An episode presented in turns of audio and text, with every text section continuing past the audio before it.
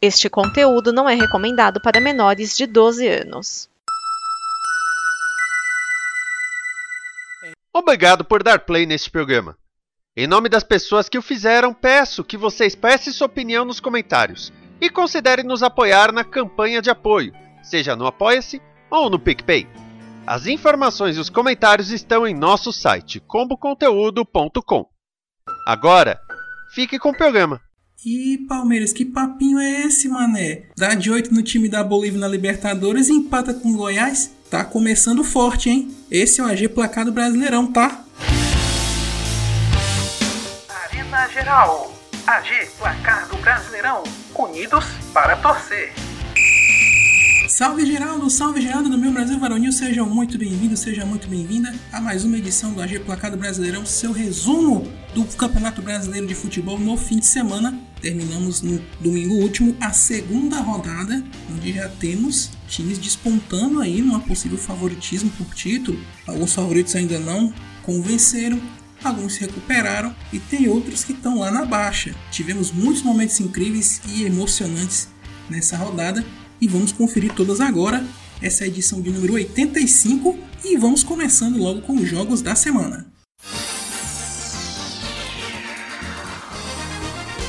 O Palmeiras pode até estar tá goleando todo mundo na Libertadores, mas ainda não venceu no Brasileirão, 1 a 1 contra o Goiás. O verde goiano promoveu a estreia de Jair Ventura no comando, e o time até saiu na frente em casa no segundo tempo, mas com um gol polêmico. Pedro Raul marcou após dividida de Caio Vinícius com Everton. O VAR validou o gol e a falta do goleiro do Palmeiras não foi marcada. Depois o VAR disse que foi um choque de trabalho, né? Não colou muito não. Quando parecia que o time goiano ia sair com a vitória, Rony fez um gol de voleio dentro da área após escanteio de Scarpa, empatando o jogo para o time paulista no último minuto do jogo. Tanto é que o Tadeu, quando tomou o gol, fez um, um desmaio artístico, né? Candidato a Oscar, goleiro Tadeu do Goiás. Empate que liga o sinal de alerta para ambas as equipes. Depois de quase dois meses sem marcar em casa, o América Mineiro aproveitou o clima de Páscoa para golear o Juventude 4 a 1. Iago Maidana de pênalti e Felipe Azevedo no primeiro tempo fizeram para o Coelho. Maidana marca novamente no segundo tempo, enquanto Rômulo desconta para o Papo. O gol da vitória foi de Pedrinho para fechar a conta. Bela reação do time que novamente terá Wagner Mancini no comando do Coelho. É aquela história, né? Todo dia um malandro e um otário saem de casa. O Corinthians está 100% no brasileiro. Vitória sobre o Havaí em casa por 3 a 0. O jogo foi um show à parte de Roger Guedes. Sem estar fixo como centroavante, o jogador fez a festa na defesa catarinense marcando três vezes. E deu o recado no fim do jogo, com uma indiretinha para o treinador Vitor Pereira, indicando que não era como centroavante que ele deveria jogar. Agora a bola está com o Portuga. O Fluminense arrancou um importante resultado em Cuiabá contra o time local. O resultado positivo só veio no finalzinho do jogo com um gol contra do zagueiro Paulão, essa primeira vitória do Flu na competição veio depois de um tropeço grande na Copa Sul-Americana. Já o Cuiabá, que também foi mal na Sula, perde a sua primeira partida no campeonato. Sob vaias após a presença do presidente da República Jair Bolsonaro, o Santos vence o Curitiba de virada 2 a 1 na Vila Belmiro. Léo Batistão abriu o placar para o Peixe ainda no primeiro tempo. O Coxa empatou com o Léo Gamalho de pênalti. Aliás, um pênalti ridiculamente mal marcado e validado pelo VAR. Né? Errou o juiz, errou o VAR, um pênalti incrivelmente mal marcado. Só que no fim do jogo, Henrique marca gol contra após desviar cruzamento na área do Coxa, dando a vitória ao Santos. O interessante é que Santos e Coritiba vão voltar a se enfrentar no meio de semana, só que pela Copa do Brasil. O duelo entre Flamengo e São Paulo foi vencido pelos donos da casa 3 a 1 no Maracanã, no primeiro tempo equilibrado, os artilheiros dos dois times fizeram sua parte. Um gol para cada lado. Gabigol para o Flamengo, Calheri para o São Paulo. Já na segunda etapa, a marcação do São Paulo começa a fraquejar e o Fla ampliou o placar com gols de Isla e Arrascaeta, que desviou o chute de Marinho. Se não fosse pela atuação do Jandrei, o placar ainda seria mais elástico. O Flamengo agora se prepara para enfrentar o Palmeiras com torcida única no meio de semana resquício da decisão de 2019 do Palmeiras limitar o torcedor rubro-negro no Allianz Parque. Até quando vai essa birrinha das diretorias, hein? O RB Bragantino venceu a primeira no Brasileirão e de forma avassaladora. Vitória sobre o Atlético Goianiense em casa 4 a 0. O jogo foi resolvido já no primeiro tempo. Ítalo, Natan e Sorriso marcaram para o Massa Bruta no primeiro tempo. Já na segunda etapa, o Dragão não esboçou reação e o Braga liquidou o jogo com Léo Ortiz. Esse foi o fim de uma série invicta de 13 partidas sem perder do Dragão. Tropeço importante aí, tanto na Sul-Americana quanto no Campeonato Brasileiro.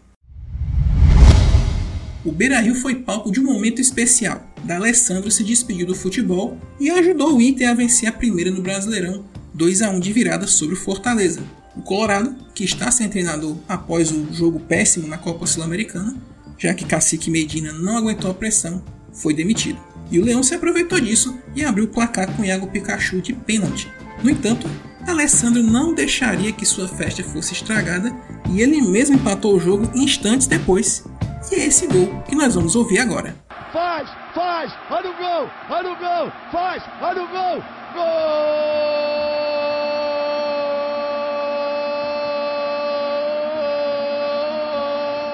A Voz da Rodada da Semana é talvez uma das mais emocionantes dessas três temporadas em que colocamos esse quadro para homenagear radialistas, narradores esportivos de todo o país, não só de TV, de rádio, web rádio. Então esse quadro é para juntar essas tribos e pegar esses momentos emocionantes do nosso futebol. E esse talvez seja um dos mais emocionantes, né? Vamos ouvir um trecho, o gol de D'Alessandro, né, no seu último jogo como profissional, empatando a partida para o Inter. O gol vem lá da rádio Inferno Colorado, Lucas D'Alegonare, espero ter dito correto, narrou o gol. E a Nani Chemelo, também espero estar falando certo, estava nos comentários desse jogo e é emocionante. Inclusive a Nani, se você prestar bastante atenção no, no fundo, ela tá gritando incrédula do que aconteceu, porque o gol do Alessandro foi exatamente instantes depois do gol do Pikachu. E é o último jogo do Alessandro que decidiu encerrar a carreira num jogo valendo alguma coisa e foi crucial para o resultado final. Então, vamos ouvir aí como foi emocionante essa narração da Rádio Inferno Colorado. É a voz da rodada.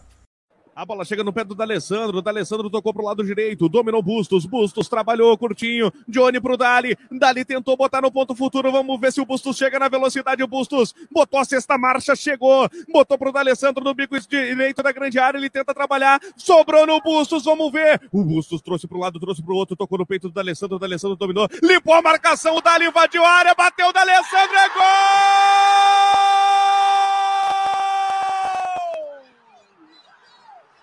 Incrível! O futebol para para te aplaudir, Alessandro! Gol!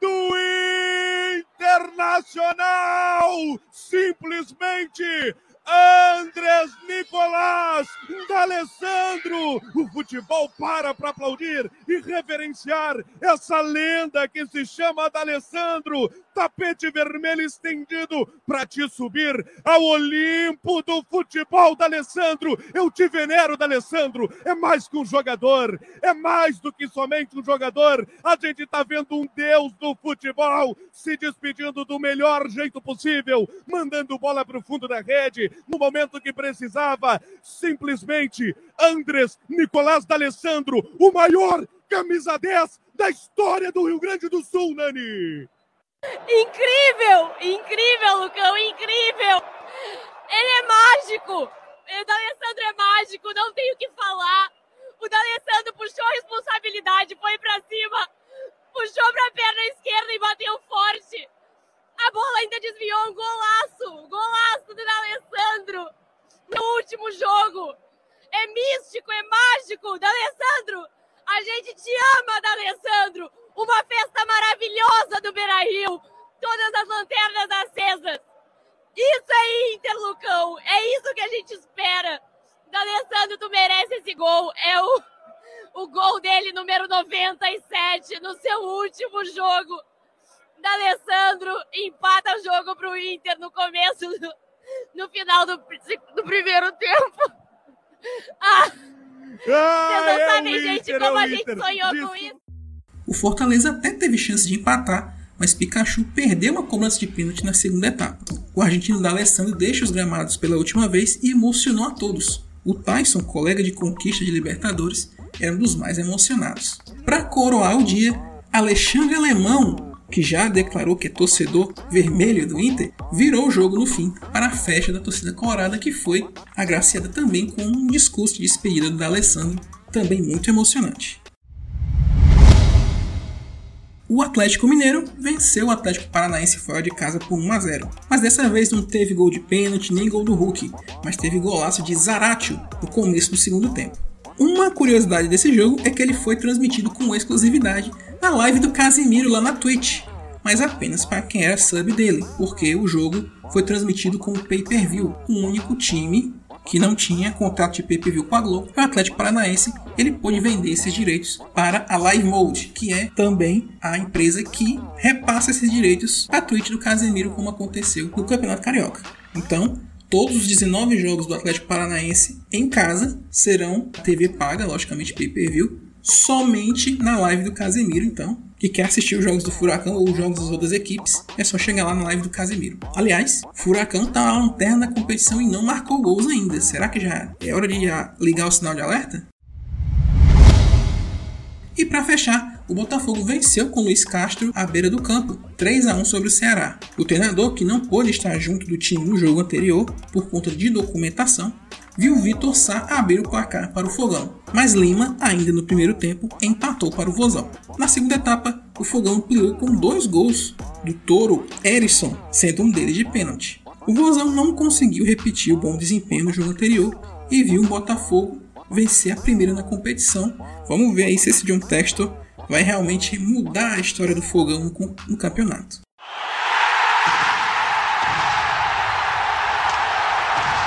Classificação do Campeonato Brasileiro. Vamos começar a ter jogos salteados aí, mas tá no comecinho ainda, então é a classificação tem que ligar o sinalzinho de alerta para alguns, mas também não quer dizer que quem tá lá embaixo não vai conseguir mais subir, né?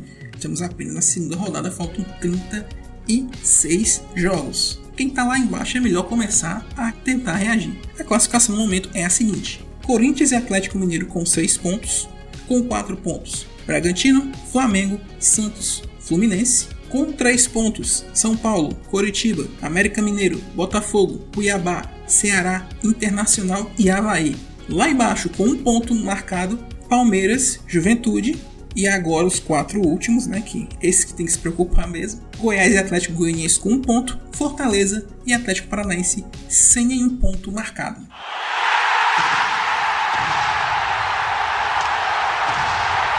Teremos um jogo antecipado de uma rodada futura, no meio de semana, Palmeiras e Flamengo no Maracanã, mas essa não é ainda a terceira rodada. A terceira rodada começa no fim de semana. No sábado, dia 23, 4 e meia da tarde, na Bia Bichedi, RB Bragantino e São Paulo, também no mesmo horário na Arena da Baixada, Atlético Paranaense e Flamengo. Às 7 horas do sábado, no Maracanã, Fluminense Internacional.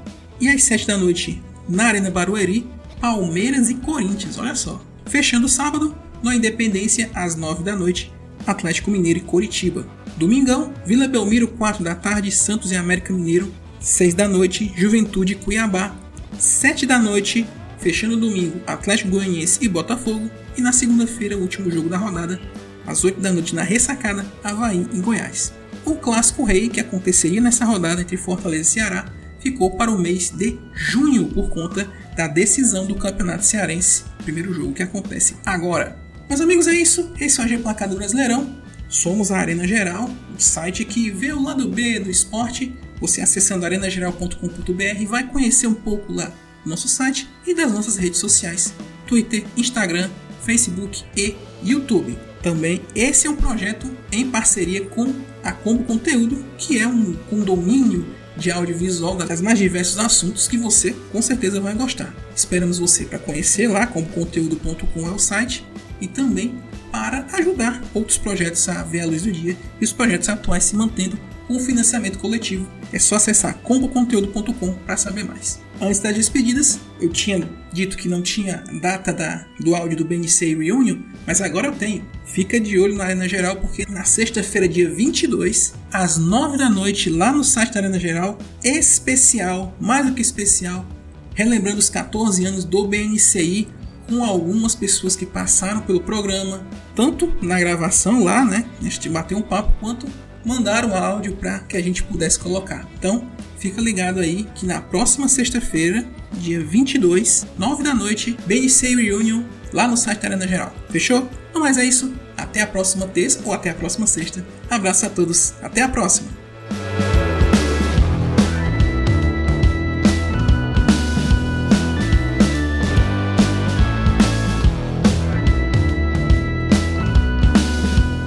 Esta é uma produção da Combo.